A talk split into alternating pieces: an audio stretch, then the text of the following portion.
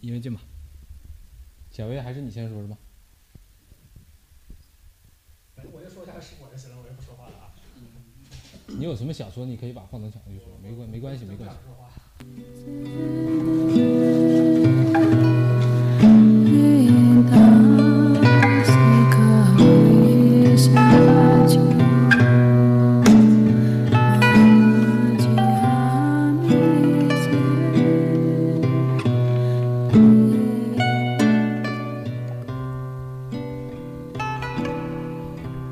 大家好，这里是云友调频，呃，筹备了一个月，终于和大家见面了。我是主持人小薇，呃，大家好，我是张小飞。我是李荣，我是周鹏。对，大家已经听到了啊，周鹏的声音已经。呃，我们先介绍一下你，然后你再说你是周鹏。没关系，没关系。其实我们这个节目就是说不存在嘉宾啊，我都不介绍你是嘉宾，真的就是大家过来一块儿聊一聊，因为其实你去年大半年的时间都在外面，今年见面还还行，好好几次了，但是去年基本没见过。呃，所以今天周鹏到在这里跟我们主要聊的呢，就是他在二零一三年从四月份到十二月份，对吧？对，基本上都是在在西藏那边。呃，其实我我不太知道，因为你当初是怎么样去想想到就要去西藏做这个事情，能给我们简单介绍一下你的想法，然后以及大概内容？其实，在好几年前我都有了这个想想法，但是一直没有契机去实现，因为那个我在做那个巡山这个活动的时候，之前不是这样想的，是去做一个全国山峰资料这样一个调查，因为以前有这样的想法，但是呢一直没有去实现。那么去年，嗯，李爽我们两个在一起之后，然后就开始想，我说我把这个事情是不是去做一下？然后因为去年登山的活动，也想这种极限攀登的话可能会少一些，那么就把这个事情好好做一下。所以我们两个一商量之后，基本上就一拍即合，然后就把这个事儿就办了。然后去在三月份、二月份的时候开始筹备这个事情。三月份的时候去，我们去借了钱，然后买了一辆越野车，然后就去了。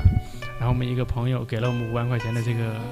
个人赞助，这样也是。所以可能是无数的人都是，其实那次我们社庆的时候也说，无数的人向往，就是从可以顺着那个 G 六高速、京藏高速一直从北京开到西藏去，这是非常浪漫的一种，我觉得旅途也好，或者是呃经历也好吧。当时是从北京过去的吗？对，四月六号从北京出发，然后十二月六号从返回北京，总共是八个月时间，对不对？对。其实也不是说那个想开车从去西藏转一圈什么的，确实我们的这个目的性很强。我觉得如果说对于我来讲，单纯的去自驾游一趟西藏，或者说从西藏再到新疆一趟，我觉得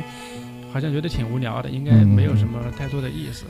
但是如果说有这样的一个比较明确的主题，我要去干什么，然后我们要去收集西藏的这些山峰的资料，而且想在今年、明年，然后我们还有机会去收集新疆的、这个云南的，还有四川的这些资料的话，我觉得这是一件对于我来讲应该算是一件很幸福的事情。对，等于它跟你以往去登什么未登峰啊，或者挑战一个高度是不一样的。对它其实是因为你想说到了是收集山峰的一些地理位置啊、图片，是一些打基础的事情。对，嗯，我们的我的目的就是想把每一座山峰建一个档案，也就是说，从这一个山峰，就是每一个山峰都是一个圆心，那么它这里面涉及到有很多的资料，比如说这个山峰首先的照片。那最好是四面八方的各个角度的照片，然后还有这个从山脚下到山顶上所有的这些照片，这是一个维度的。然后还有就是如何到达这个山峰，就是这个山峰可能非常偏远，你如何到达最近的城市，如何到达这个最近的这个村庄，然后从村庄如何上到这个山脚下，然后这又是一个维度。然后再一个呢，就是对于攀登者而言，这座山是不是有攀登的记录？如果说有，是从哪些路线爬上去的？如果说有爬上去的，那么这些路线里面每一条路线是怎么爬上去的？这些攀登报告。所以，如果说一座山峰里面有这么全的资料，再加上一些当地的传说呀、民间的一些传说，那么其实这一个山就非常丰满了。如果说一个人想了解一座山的话，我们能给他提供这么全方位的资料的时候，那其实他就不用再去别的地方寻找东西了。他想去爬山也好，想了解这个山峰的文化或者说这些历史也好，那这里面东西全就有了。我们想做的是这样一个东西，所以这个工程的话应该是非常大的，给中国的这个给中国登山界可能做出一个无与伦比的贡献，我觉得是。嗯，我觉得这个事情其实不用谈这么样的高度，我并不想为这个做多大贡献什么这些。其实我这个人算是比较自私的，没这么想过。其实就是就是就是想这个事儿。第二个就是能够给每一座山峰给它建一个档案的话，应该是一件为自己以后攀登做准备是吧？你所说的每一座山峰是选山的标准是什么？嗯选山的标准，你看起来你喜欢就行。所以如果说从逻辑上讲，给中国的每一座山建一个档案，这是不可能的事情。就这个事情，如果说再进行一百年，估计也干不完，因为这个山的话标准不一样。所以我们取的山是什么标准呢？我们现在标准就是完全主观的。你认为这座山好看，你认为这座山有意思，你把它拍下来，你就去了解它的档案，了解它的历史就行，然后把它放上来就可以了。对，有点像那个我们说的那种私房菜谱是吧？就是合你口味的这种。对对对这个口味不是说我一个人的，嗯是所有的人的，和你的口味也行，和小薇的口味也行，和任何一个人的口味都行。所以这样的话，就是类型就非常丰富，不止不仅限于我一个人的爱好，而是说所有人都可以来做这个事情。那那这个就是说，那就综合了所有人的口味儿，这个你是最后怎么筛选出来？就是你这个大体上的这几个，是因为去之前肯定是要选定好了，是吧？嗯，不用筛选，就是我去做的时候是做一个普查性的工作，所以我在去做的时候，我尽量做到，嗯，不用不用去考虑这个山本身的问题，只要有山我就去拍，然后这一个区域里面的所有的问题我都去我都去找，那这样的话就是我是做了一个全的，但总体来讲就是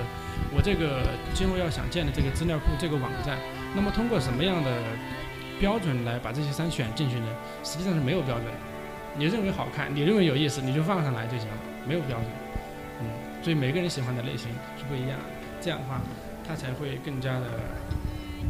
更加的完备吧，算是。呃，那个那后来就是说，呃，去的话，那个咱们这样按时间顺序啊，就是说，呃，选几个，就是你觉得你这次经历里边比较难忘的几个山峰，然后可以简单给我们介绍一下，就是呃按照按照你走的这个路线来讲的话，比如说第一，嗯，我们走的这个路线太长了，所以如果要整体来介绍就的话，或者这样吧，就是说给你印象最深刻的山峰，有可能因为可能呃你在这个走的过程中，很多山峰可能是在任何资料上可能查不到，或者是怎么样，就是你觉得这个山、嗯哇特别漂亮，或者是有什么特点之类的，给你印象比较深刻的。嗯、我介绍几个区域吧。然后我们第一个去了，进了西藏之后，到了那曲，然后我们没有直接去拉萨，从那曲，然后直接去了这个叫一个叫忠义乡的地方。这个忠义乡它是属于那曲地区，但是这个地方的南边儿就是林芝县的波密地区。所以这个这个地区的话呢，那曲大家的印象里应该海拔特别高的、特别冷的地方，在藏北。但实际上呢，这个区域的话已经非常靠南了，和林芝接得很近。然后我们四月份去的时候，在那曲的时候，天天下雪，然后特别冷。但是，一到了那个地方之后呢，桃花满天，这桃花都已经开始谢了。然后那个地方的麦子都已经长出差不多有十来公分那么长了。然后到那个地方之后呢，穿一个长袖就可以。在那曲就是县城里面必须要穿羽绒服才可以。但是，一到了那个地方之后呢，海拔只有三千米，三千一百米不到的样子。所以完全是另外一番景象。那个地方的话，让我觉得很有意思，并且从那曲那个到嘉利县，然后从嘉利县到那个地方，就是从嘉利县的县城到那个中义乡那个乡的地方的话，有差不多一百二十公里的一个路程。这个一百二十公里的路的话是极其糟糕的，这一段路两边全是悬崖峭壁的，就是非常非常陡峭。然后以前是没有公路的，在应该是八几年的时候，第一次通了公路，为了修水电站。后来这个公路的话，基本上就保持每年能够通路的话，也就是秋天，就是冬天的时候不下雨不下雪，这个时候的话，那个路能稍微通一点。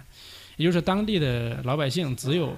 秋天能出来运输物资进去，除了这个季节之外的话，出不来进不去。所以那是一个极其偏远的地方那。里面有大概多少人？多少人在那里？那是一个乡，估计如果按村落来算的话，它那户数反正标的村大概有十四个村吧。哦，那也不少。嗯，其实人口是非常多的，人口总体来讲还是非常多，因为那里面那个山沟非常大，然后全是原始森林，就跟那曲，然后一棵树都没有，那完全是不一样的景象。我们从嘉利县那个地方下午差不多一点多开车，一直开到晚上的一点钟才到那个地方。我去，中间哎中间有那个补什么类似于补给补给的东西吗？就是中间只有一个地方，就是差不多有一两户人那样的，其余的地方没有人烟。就你们两个人，就有有点像那个宁浩拍的无人区，是吧？对，真的是你进到一个没有人的地方，路上就遇到一个牦牛的驼队，然后他们运了很多东西，然后从乡里面走到这个嘉利县，应该是去换物资，那没有那么多车，路特别糟糕，很多泥石流的地方，然后塌下来，所以那个车在走的时候，基本上就完全处于倾斜的状态，然后很多时候你要过那个。过那些石堆的时候，就是倾斜的太厉害了，你车一点儿都不能开快，开快了之后就担心斜稍微一个手顶一下，你车就翻过去了，然后翻下去那边之后就是一公丈布，特别大的一条河，那就非常糟糕。嗯，应该当时去刚去嘛，可能车上装的东西也挺多的。啊、非常多。我们因为这个车里面的话，我们把因为这个要带的一年的物资，包括我们春夏秋冬穿的衣服，还有这个登山的装备，还有滑雪的装备，所以这一车里面呢装的满满的。然后还把车里面的其中一个座儿卸掉了，放北京，才把这些东西给放进去了。就是呃，你们的路线设计当时就是从那曲，然后下到边。对因为这样的话就顺路嘛，不用先去拉萨，然后再转回来。嗯我还继续说这个区域吧。这区域的话，因为很少很少有人进去过。我所知道的话，就是中国以前我有一个朋友，他们在在我们之前进去过一次，然后中村堡进去过一次。中村堡是一个日本人，他也是在中国专门收集一些山峰的资料。那么我们进去之后呢，希望能够更深入的去探索一下这里面比较深的一些山沟。因为中村堡之前在这个山里面拍的照片的话，其实走的不够靠里，所以很多山的话是没有资没有详细的资料的。我们希望能够给他再做一些补充。但是我们进去之后呢，因为天气非常糟糕，我们在那个地方整整待了十二天还是十四天吧。然后进去到他那个村子里，从那个乡里面到他最深远的那一个村子的话，要开四十公里，还有四十公里。这四十公里的话，我们那个车都上不去了，我们这个车只能走十公里。我们把这个车停到十公里的地方，然后又雇了当地的一个摩托车，然后沿着一个巨险无比的一个山路，然后往里面开到那个村子里面去，在那个村子待了三四天吧，还是五天。然后因为下大雪，天气也不好，进到山里面去，全是原始森林。然后在山脚下那一侧去看山，就完全看不到。一个是天气也不太好，第二个就是你从山脚下上去，走到原始森林，从这个四千米要走到五千多米的地方才能看到山。所以又从山上下来，然后回到村子里，然后再从对面的山爬上去，爬到对面的顶上那个山顶上，差不多爬上去高差将近一千米的地方，才能够拍到对面的山。然后因为爬上去了之后呢，天气又不好，爬上去一天只能够在一天里面差不多有一个小时到两个小时的机会吧，也就是下午三四点钟的时候，那个山才能露出来一下，才能够拍到。所以在那地方守了好几天，但是实际上的话，那个收获非常小。然后因为在四月中旬之后，那边就已经进入这个雨季了，坏坏天气周期就已经来了。所以虽然说进去了这个区域，但是收获不大。但是呢对于一个遗憾。就算是一个遗憾。但是对于我们来讲，对于我来讲，就是这个区域是一个真的是一个很神秘的一个地方，它很少有人能够进去，并且对于游客来讲的话，那简直就基本上是一个不可想象的问题。只有偶尔有极个别极端的人，比如说有一个东北的小伙子骑过车去那儿，还有这个当地的警察可能会想去看看那个地方的冰川景区，就是那个地方是一个真的算是一个无人之境。然后它的大概只有就是三十公里路是完全只能是靠呃两个轮的那种装备吧，摩托车或者是汽车是完全进不去的。嗯，他那个大卡车能进去，因为当时我们是单车的行动，所以也考虑到我们那个车如果坏在里面的话就完蛋了。就完蛋了。就嗯整个出不来。所以我们上去之后的话呢，雪崩把那个路给冲断了，我们前面正好被挖通了。我们下山的时候就完蛋了，下山的时候的话，雪崩又把路给埋住了，我们车就过不来。我们在那地方等了两天，然后等了两天之后，那边村子里面有一个挖机，然后把那个挖机坏了，坏了，冬天冬天他们不会保养，然后又从那去找了一个修挖机的人，从那边用摩托车把它送过来，一百二十公里路。那个我们开了十个小时，十多个小时那个路，送过来之后把挖机修好，然后挖机又才去把那个路给挖通，挖 通了当天下大雨，我们就跟着那个挖机一直走，所以要不然的话，那个挖机刚一挖通，上面又一泥石流下来就全打断了，还是回不来，所以跟着那样才出来。那是一个真的算是一个无人之境，那个地方的地貌啊，还有那个地方的人文就非常有意思。它那个地方最大的核桃树的话，像我的这个臂长，差不多一米七二的臂长的话，至少要转三圈儿吧，才能够把那个核桃树给抱下来。大概几百年了吧。嗯，差不多吧。还有一个特别大的一个像杨树，我叫不出那个树的名字来，我要就是我的臂长完全伸开要七个半才能够抱着。我去，所以在西藏你能够见到那么大的树的话，那绝对是一个巨神奇无比的地方。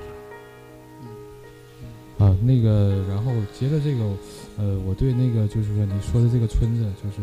完全没有过这种现代文明，可可以说是现代文明去光顾吧。那个他他们有嗯电视应该有吧？有，就是还不能不能这么讲，因为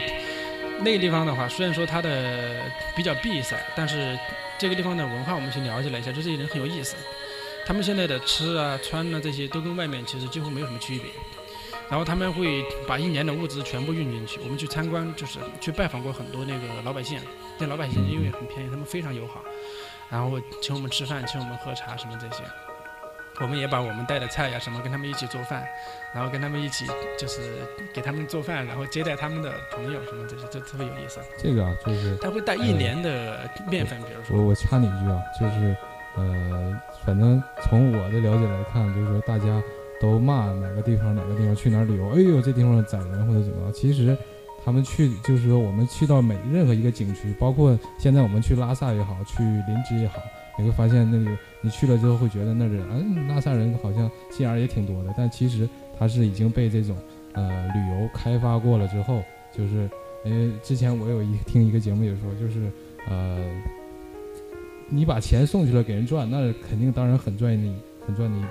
那如果要是来到这种地方，就是说没有这种呃旅游业去严重开发过的地方，其实所有的人好像都，比如说就假设说我不是一个旅游的，我是正常一个居住的，然后有一个人挺投脾气的，然后过来跟我一起聊聊天儿什么的，那肯定我是很欢迎的，而且我愿意把好东西分享给他。嗯，我觉得嗯这个想法是大概是这样的，但是实际上的话，因为是造成这个事情的原因，我觉得是因为心态的问题，就是他一看到我们在这个地方这么辛苦，又放羊又种地的，结果你们开着车，然后这么轻松就来玩了，然后好像我们这个地方呢都很便宜，所以他们就会慢慢去提高自己的物价，然后开始其实心理上会妒忌这些人过去，所以应该是旅游区的这个开发的时候的话，没有注重到这个当地的人的心态的发展，然后比较急躁的去做了这个事情。那么中国很多很多的区域可以看到的就是有旅游的地方，或者说旅游比较发达的地方，基本上一定会有这个问题，而越偏远的地方越没有这个问题。那么我们再回过头来看过，我去过很多地方，就是这些已经非常成熟、非常发达的旅游区，它现在开始规范，哎，当地的，比如说梅里雪山那个地方，这个地方的进去人因为太多了，那些当地的规范就是写了村规民约，这个马，呃，在村口的时候标价钱就是五十块钱一匹，或者是八十块钱一匹，写的很清楚，就一趟，没有多的，这是规则，你没有村民给你乱收费，因为他收不到，他规则写的非常明清楚，然后必须要送到什么地方，如果说不送到什么地方，你可以找村委会投诉。所以嗯他做的非常的清晰。然后垃圾的话，每一个每一户人家，在这沿途几十公里的这个路上有一个大背篓，负责装垃圾。每一户人你负责清理这一筐的垃圾，你马可以赚钱，但是你的垃圾你也得负责清理。所以整个路线的维护非常干净，然后整个地方也显得很，就人还是很淳朴。不但是还是管理的不过。去去年我去二峰的时候，我跟李萌去二峰的时候，就是你看还是挺乱的，就是马夫会想办法，就是说，比如说，就像出租车一样，你知道吧？叫并客。这个我的马如果空了，我多带一匹马，然后看谁想坐，然后你骑上，然后半路再收钱，或者是他尽量给你拖一点时间，然后到那时候，哎，我回不去了，那我多算一天钱，就这样。所以其实我觉得这种心态的话是，就是让这个老百姓，让最基层的这些人明白，赚钱其实不是我们需要爆发。我买一一碗面条的话，不是要收三十块五十块，可持续的发展。我们要可持续发展。我这个地方的一碗面条的话，十块钱就是十块钱，你老外来我也十块钱，你本地的人吃也是十块钱，其实这样才良性循环。这样的话大家的人会越来越才会认为这个地方有意思。其实对于心态来讲，或者对于人本身的成长来讲，这也才是合理的。扯远了，你继续说那个 那个你刚不是 你再你再说一下，你刚刚去的就是说那个地方叫什么？忠义乡，忠义乡。忠是忠诚的忠，义是那个义士的。是就这个名字就听着很霸气你可以可以到这儿去逛一逛。呃，据说这个地方是，据说这个地方传说哈，就是因为这个以前的这个苛捐杂税太太多了，有一个相当于是一个老大，就带着他的这个族人，他的这个部落，就直接迁到一个特别深远、一个偏僻的地方，所以那个地方往下走不通，往上也走不通，只有一条路可以进去，并且进去一百多公里，完全在深山里面，没有人能够进去找得到他们，他们只有就是在以前应该是不出来。后来人民了之后的话，一年也就出来一次采购物资、采购东西，所以那个地方的话是一个，你听这个名字嘛，忠义乡。可以对，那对于你们来说，除了因为它的偏远以及就是外界就是不熟知，就是不了解，你们选它就是那因为那地方有很多山峰吗？呃，就是因为那一圈里面有非常多的山峰，那属于练青唐古拉山的东段、东南段吧。然后它实际上练青唐古拉山的话，其实已经隔断了，但是也把它算到练青唐古拉山脉里面。那里面的山的话很多，并且很多的未登峰区域，因为没有人能进得去啊，那里面很多山。那我们想去就是把这些未登峰的资料能够了解。展现给大家。那对你们现在了解的那边，因为你们去的季节可能是不太理想的。对。那什么时候是比较理想的季节去那边？如果要去的话，就是十一月份，十一月份之后到次年的二月份这个季节。那不就冬天了？对，冬天。其实中国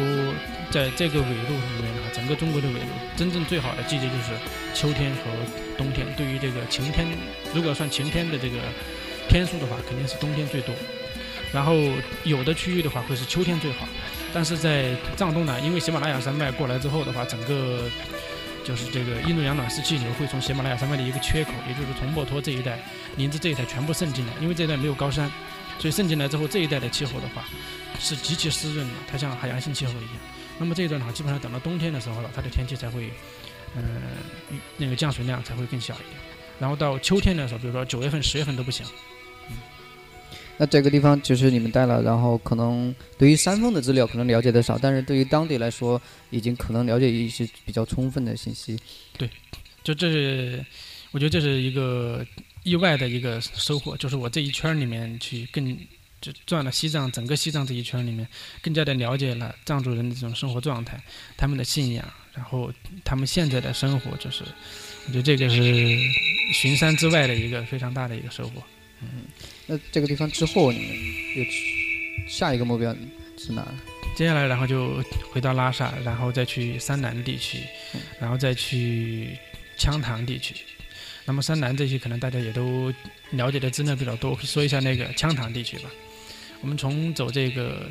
去阿里有两条路线，一个是南线，一个是北线。北线的话是路路况非常糟糕的，全搓板路。所以我们从南线，然后一直插到从那个二十二道班到错勤，插到北线，然后往返回到尼玛，然后再到双湖，到这个羌塘。羌塘是呃巨大的一片无人区。如果说从西藏的羌塘地区穿过去的话，就可以到新疆，就是就是这一片区域的话是非常非常大的一片无人区，没有人，连这个牧民都没有，你在搞什么？怎么没有没有声音？了。张小飞在使唤啊！好了。你整到了无人区。嗯没事没事，继续继续。所以，呃，那应该是西藏或者说是全世界海拔最高的一个县，双湖，它的海拔是四千九百米，四千九百米应该应该像尼泊尔或者其他地方没有再有这么高的县城。双湖以前是属于尼玛县的一个特别行政区，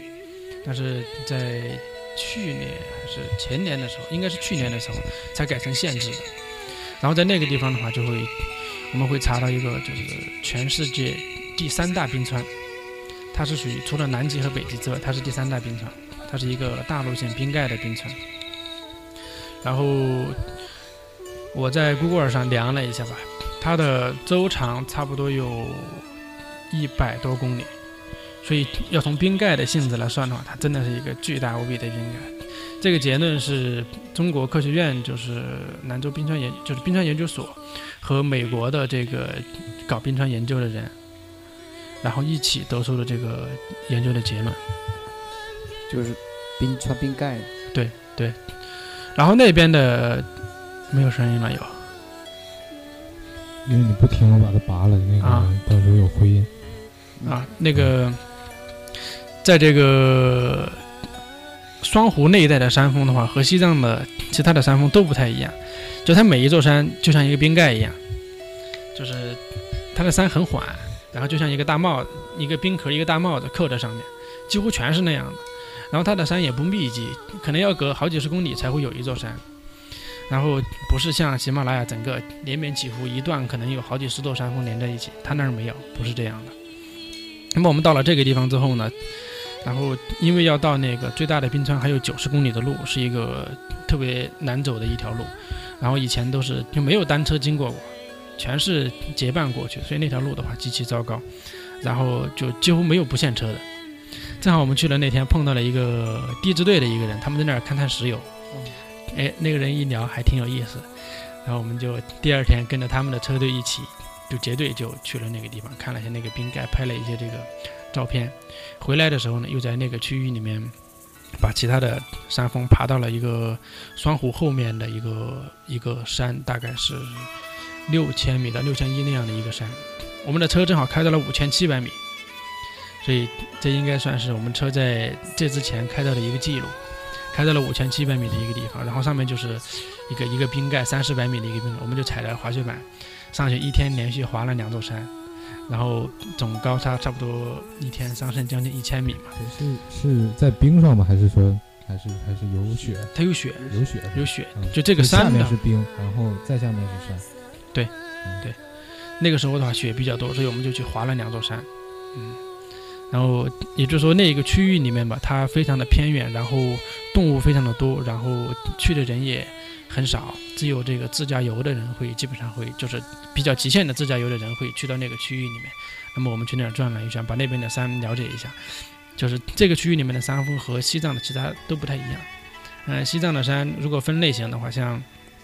藏东南喜马拉雅和炼青唐古拉这一带的山的话，都属于非常险峻和陡峭的。这个大喜马拉雅山山就属于山体巨庞大无比的，然后像羌塘这一块的山就属于山体特别平缓，但是冰川特别的发育，冰川发育特别的庞大那样的山。然后它的基础海拔比较高，然后基础海拔一般都在五千五千二左右，因为它的雪线的话基本在五千七八了，嗯，所以非常的非常的高，嗯、也算是弥补了我以前对于西藏的山峰不了解的一些状况，嗯。另一个收获在这边就是在藏北，因为它的经济的发达程度就非常低，它的宗教信仰的话就是寺庙啊什么这些，就跟其他地区要就是这种程度要差很远，差很远，就没有那么多的寺庙，大家感觉没有像南边的这些地区那么虔诚。哎不叫庙没有修修的那么好。对就是比较虔诚就是不会说那种，嗯，这祭拜祭祀活动就没有那么多是吧？就是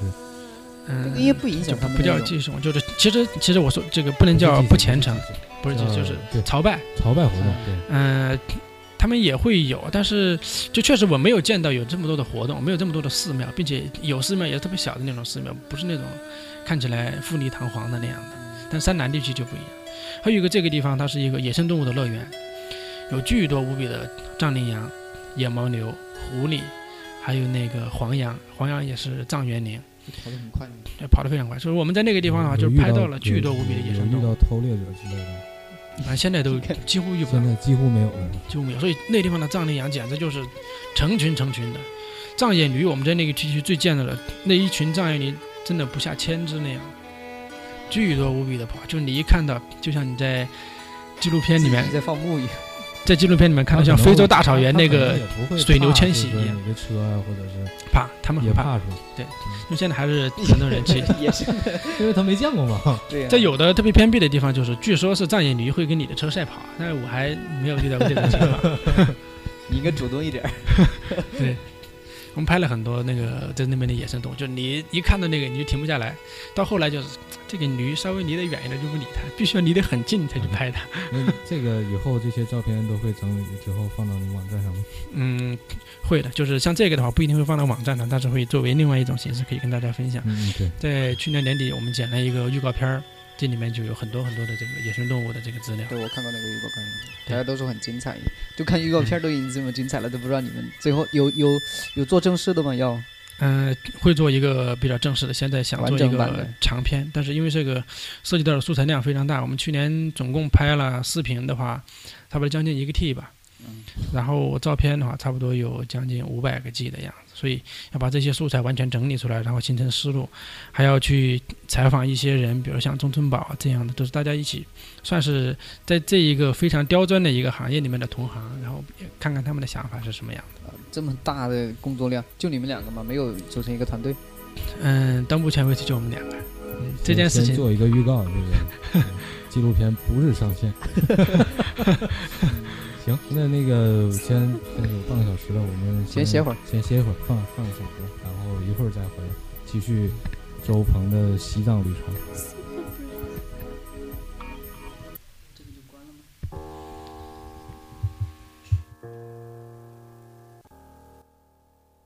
想说却还没说的还很多，咱这是因为想写成歌，让人轻轻地唱着，淡淡的记着，就算终于忘了，也值了。说不定我一生涓滴一念，侥幸汇成河。